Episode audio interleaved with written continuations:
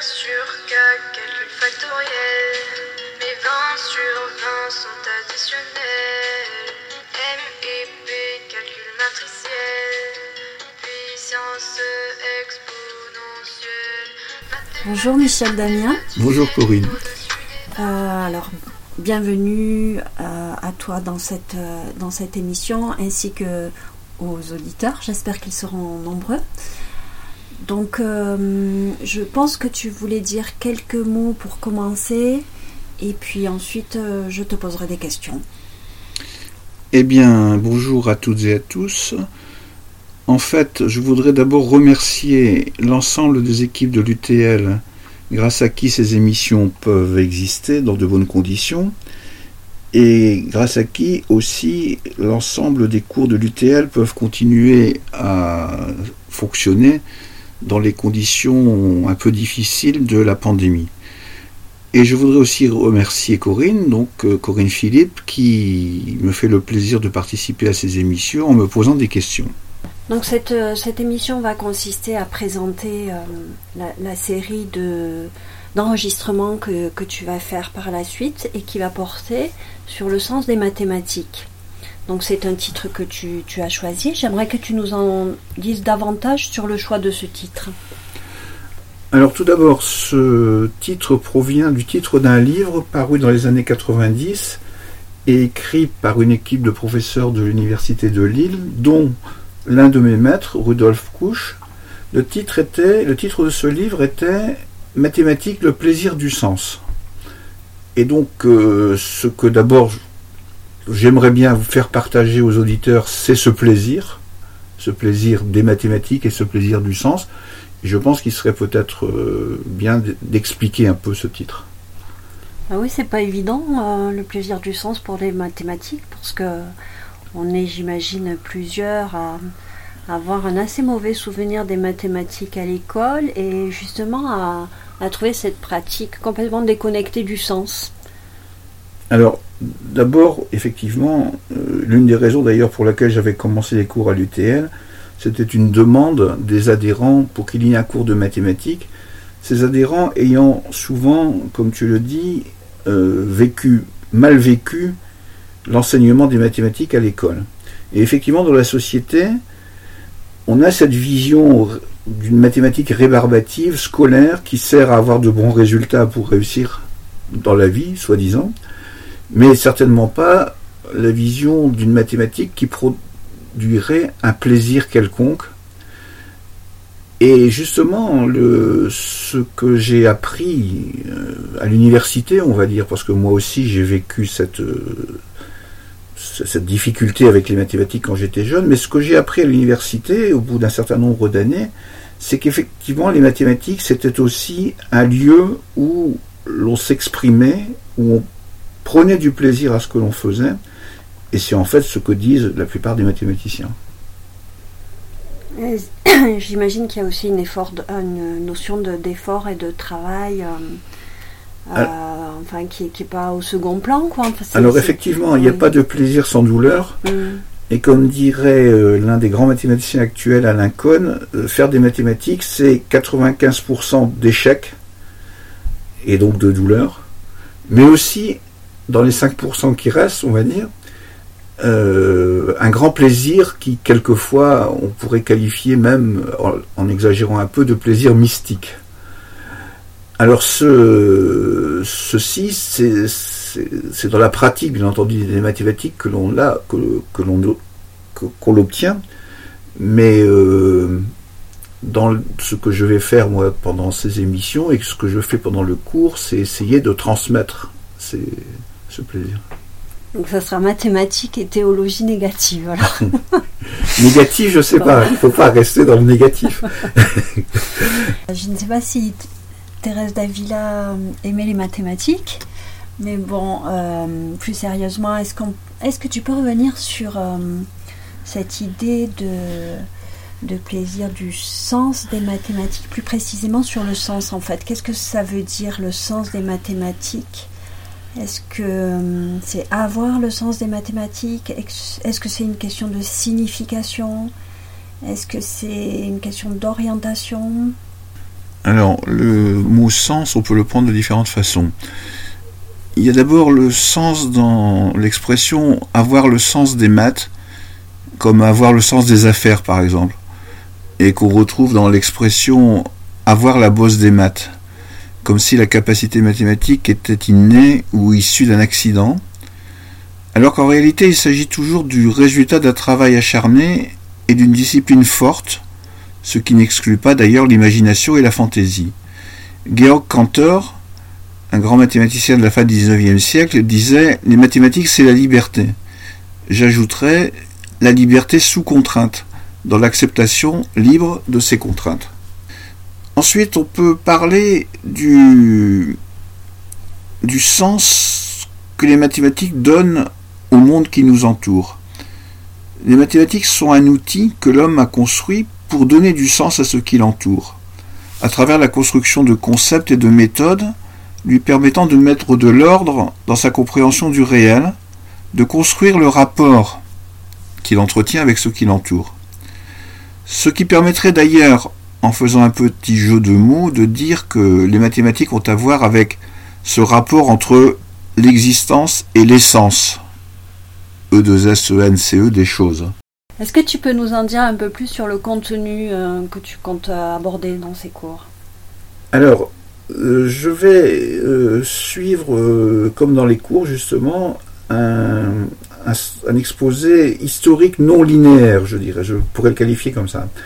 Ça signifie que je vais prendre des points de repère dans l'histoire, dans l'ordre, puisque les mathématiques se sont déroulées dans l'histoire depuis la nuit des temps. Donc je vais par exemple commencer par la Grèce antique, à l'époque où apparaissent un certain type de mathématiques qui va devenir dominant. Et ce, ce, que je fais en général, c'est à partir de ces points de repère historiques, j'introduis des idées, des idées qui se sont, qui ont émergé, mais en même temps, je reviens en arrière par rapport à l'époque dont je parle pour expliquer l'origine de ces idées, et puis aussi, je n'hésite pas à aller dans le futur par rapport à cette époque, euh, pour aller jusqu'à l'époque actuelle et expliquer quelles sont les conséquences de ces découvertes dans les mathématiques actuelles. Parce que les mathématiques, c'est quelque chose de vivant qui se transforme depuis, on va dire 2000 ans, mais c'est beaucoup plus que ça, et qui actuellement a un développement exponentiel. Alors en effet, euh, on ne peut que constater que les mathématiques aujourd'hui ont, gagné euh, une place et un statut considérable dans l'enseignement et dans les, dans les valeurs dominantes de, la culture. Euh, est-ce que tu peux dire un mot à ce propos sur la place des mathématiques dans, le, dans nos sociétés occidentales aujourd'hui? Alors, tout d'abord, je voudrais contester le fait que les mathématiques aient une place dans la culture. Justement, ce qui fait le caractère paradoxal de cette situation, c'est qu'en général, l'homme cultivé n'associe pas les mathématiques à sa culture. Au contraire, quelquefois, il y a une espèce de snobisme à se dire nul en maths, même dans les hautes sphères de la société intellectuelle, et que donc les mathématiques ont un rôle tout à fait à part.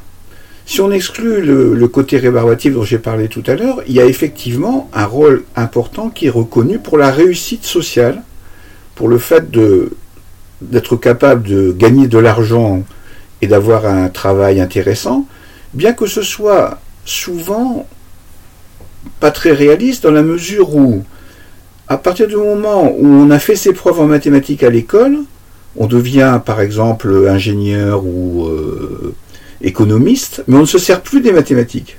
En tout cas, pas à un niveau très élevé.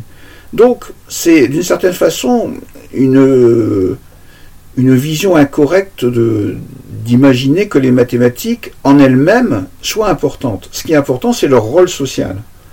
Après, bien entendu, dans le domaine de la technologie, dans certains domaines, on va dire plus précis, il y a une importance considérable des mathématiques. Par exemple, si on considère euh, les nouvelles technologies, c'est évident que les mathématiques ont une grande importance. En physique théorique, mais la physique théorique ne fait pas vraiment partie de la vie courante et, et pas de la culture générale non plus. En physique théorique, elles sont même l'un des fondements de la réflexion et du travail. En tout cas, euh, le rôle donc des mathématiques dans la société est assez paradoxal Et il serait intéressant d'ailleurs de se poser la question de savoir euh, pourquoi ça se passe comme ça? Oui, mais enfin tout à l'heure tu parlais de, plaisir des mathématiques dans un sens presque mystique ou poétique du terme.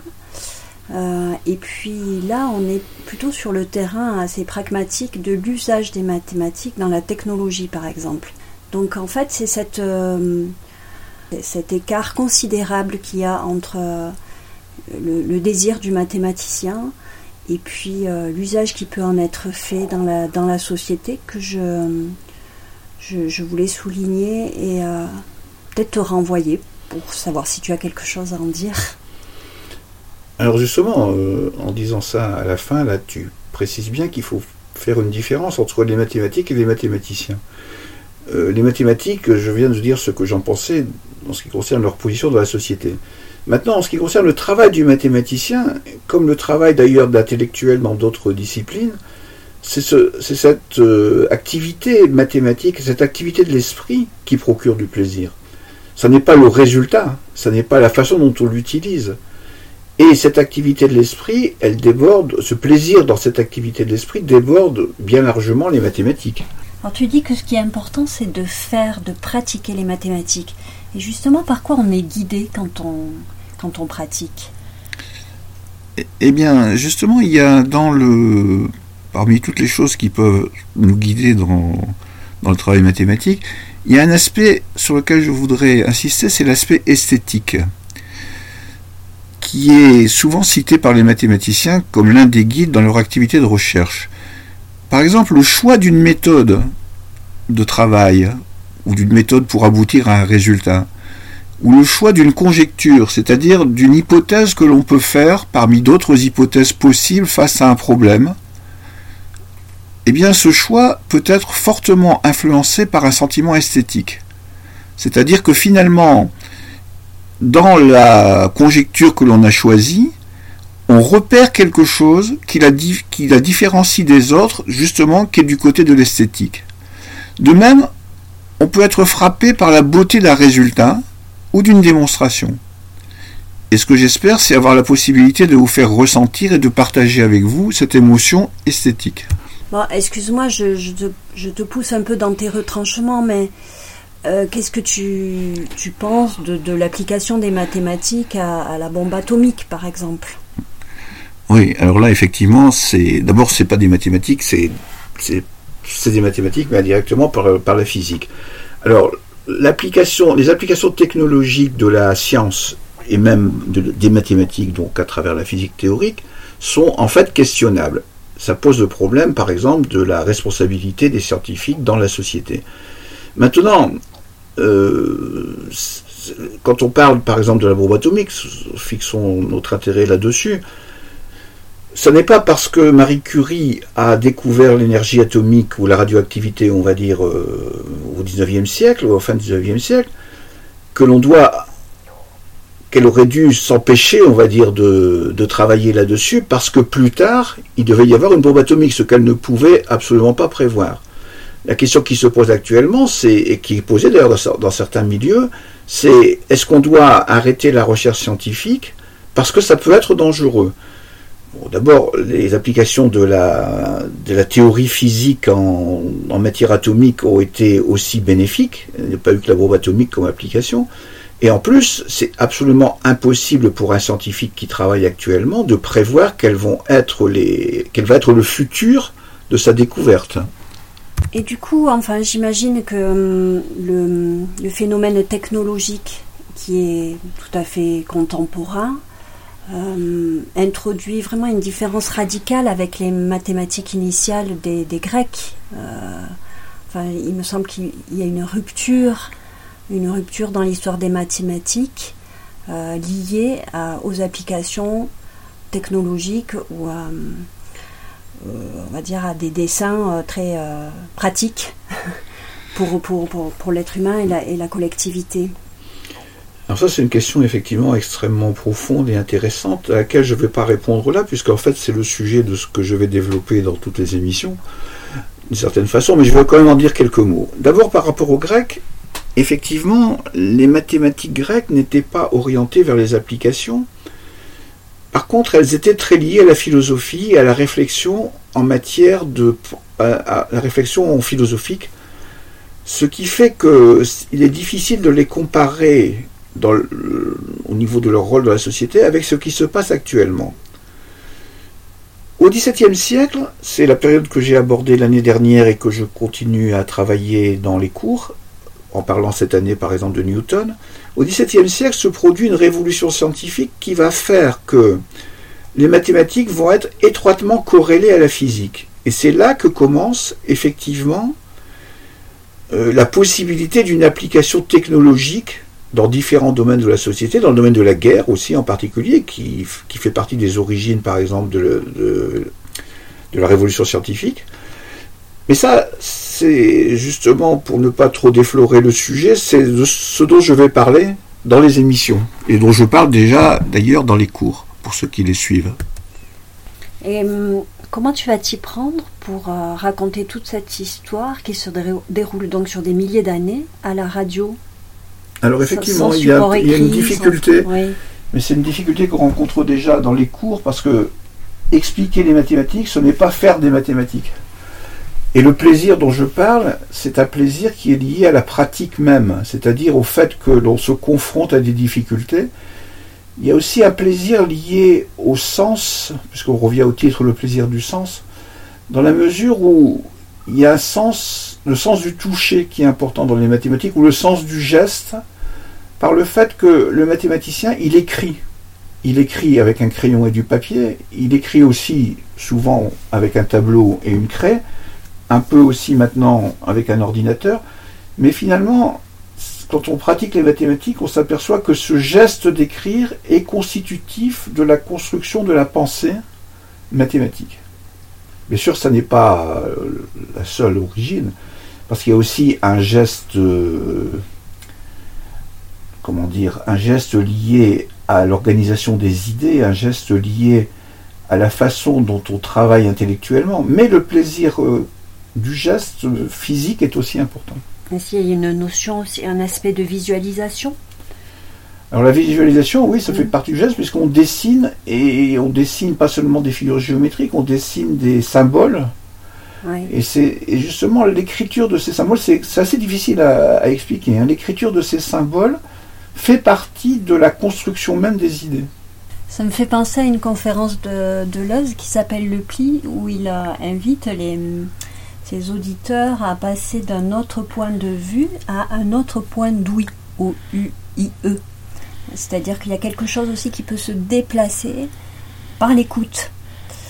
Donc euh, peut-être que c'est ce qui va se passer euh, dans ces émissions avec toi.